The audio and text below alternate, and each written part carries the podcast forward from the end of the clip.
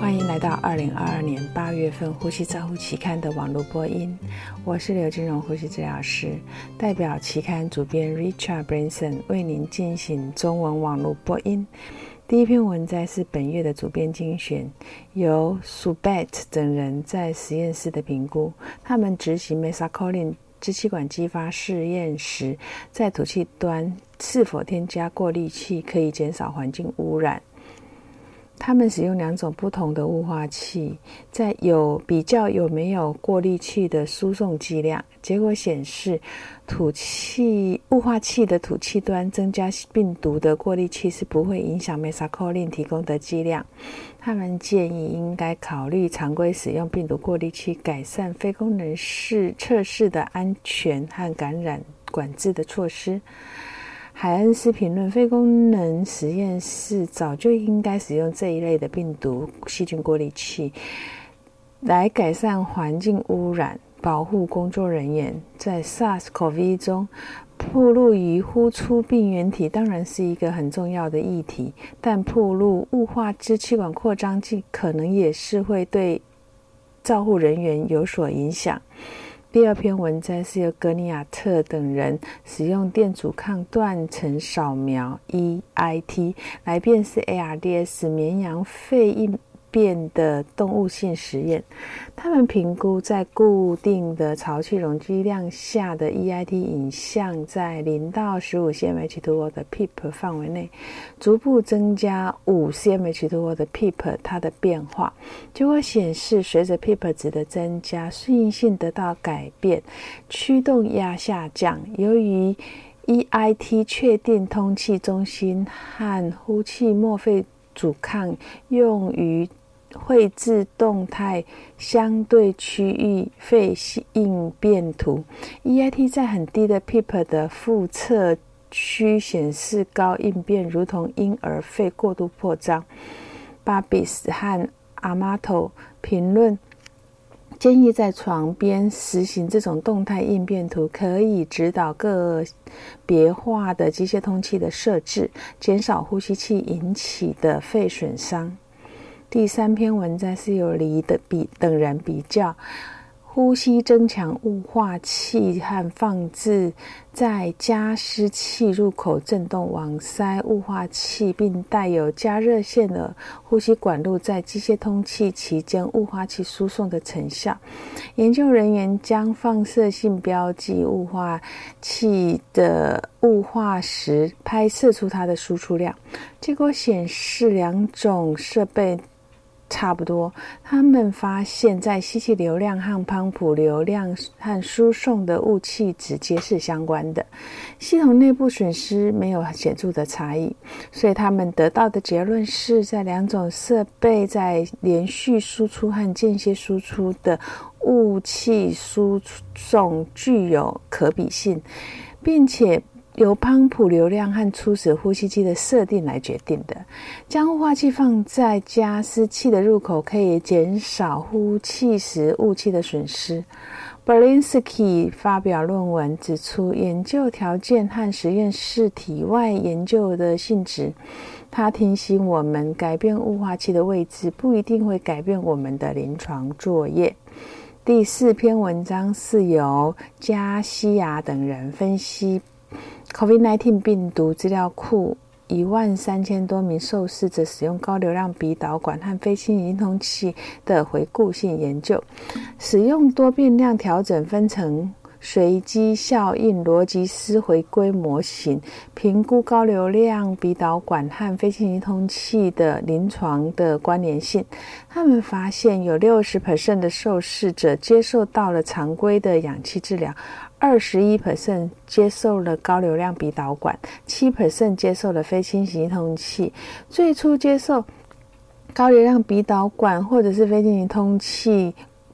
管理受试者，有一半是接受有创通气的。所以，最初使用高流量鼻导管和非侵袭通气与插管的死亡率是没有相关的。第五篇文章是由拉气等人研究气管切开的受试者接受标准照护或者是吸气肌肉训练的随机试验。他们记录呼吸指标和结果。这个结果显示，两组之间呼吸器脱离时间没有显著的差异。吸气机训练组的数呼吸机成功率是比较低的。吸气机训练组最大吸气力和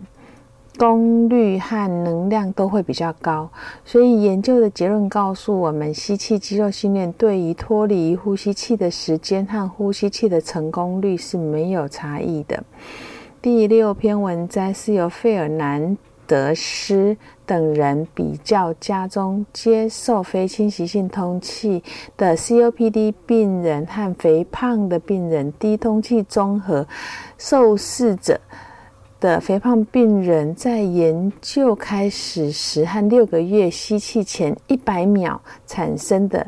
压力的差异，就是所谓的 p p o in one 的差异。结果显示，这种肥胖低通气症候群组的 p p o in one 没有随着时间改变而改变，但是 COPD 组的 p p o in one 略有下降。所以他们得到的结论是，COPD 和空气滞留与 P Point one 有较高的相关联性，可以作为用力呼吸用力的指标。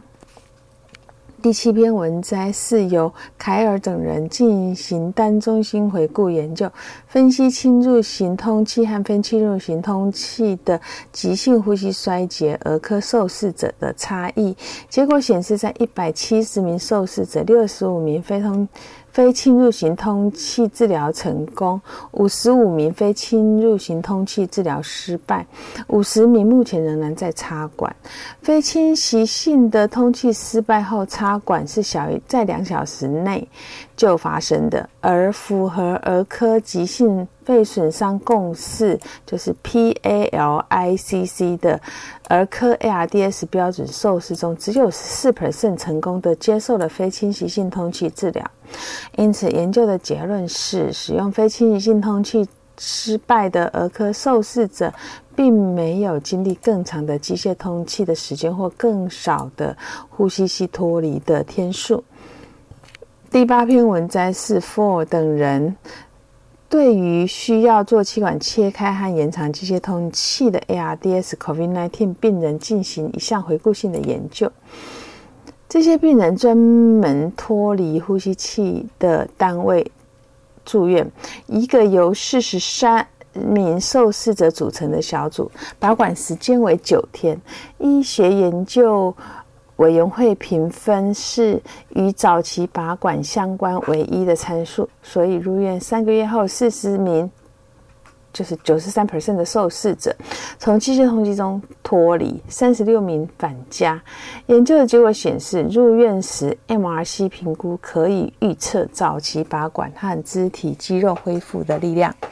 第九篇文摘是由罗杰森等人从全国大型资料库回顾高流量鼻导管患有细支气管炎。气喘肺炎的儿童，他们使用的情形，结果显示，在这十年当中，高流量鼻导管使用在三个诊断的类别。增加了四百 percent，性别、种族、年龄群组都显著的影响了高流量鼻导管使用的可能性。研究的结论是在高流量鼻导管的使用不再局限于细支气管炎，而且有很多因素会影响到高流量鼻导管的使用结果。第十篇文摘是由 cos。Copastic 等人对于呼吸衰竭的儿科进行了混合方法的回顾性分析，他们评估了 PALICC，建议在该世代中呼吸。照护使用的情形，他们比较提供者 ARDS 的认可以及肺保护策略使用的结果。结果显示，在近两千名的受试者中有十六 percent 的受试者符合 ARDS 的定义，但是其中只有三十 percent 是被提供者确定的。所以，年龄越大，血氧越低。严重的低血氧症、骨髓移植者常常会被确定为患有 ARDS，所以肺保护策略没有因提供者而认知有所不同，所以他们得到的结论是，儿童的 ARDS 很常见，但是仅有少数被诊断。第十一篇文摘是由 Privita 等人在实验室的研究分析，他们是研究分析头盔式的 CPAP 再加过滤器的状况，他们比较。过滤器放置在两种不同的 Venturi CPAP 的气源和头盔处的气流和在不同的气流和氧气浓度的组合下的比较，结果显示，他们加了过滤器后，他们的总流量大概会减少一到十三 percent，那 FL2 大概会增加零点零五，所以他们建议使用过滤器应该监测它的氧气浓度，它。并且调整它的流量，保持病人的舒适度。第十二篇文摘是新视野研讨会，从 COVID-19 大流行中吸取经验教训。它包括回顾院氧气系统短缺和脆弱，在通气和非通气的受试者中使用俯卧位，以及对雾气产生步骤病毒传播的担忧。第十三篇文摘是由 Swingwood 等人提供。侵入型通气期间病危的病人使用助咳机，就是 MIE 的叙述性回顾。他们发现，在重症病人中，使用助咳机最主要的障碍是照护人员缺乏知识和技能。这是一个成熟的调查领域，目前缺乏证据排除与最佳实践相关的建议。以上是二零二二年八月份《呼吸照护期刊》的中文网播，由中国医药大学附设医院呼吸治疗科刘金荣呼吸治疗师的翻译与播音，朱嘉成呼吸治疗师的修稿与审稿。如果您想进一步的了解原文的内容，或者是过去的议题，请您上美国呼吸照护期刊网站 www.rcjournal。com，你也可以借网络的订阅，自动收到未来的网络播音议题。谢谢您的参与，再见。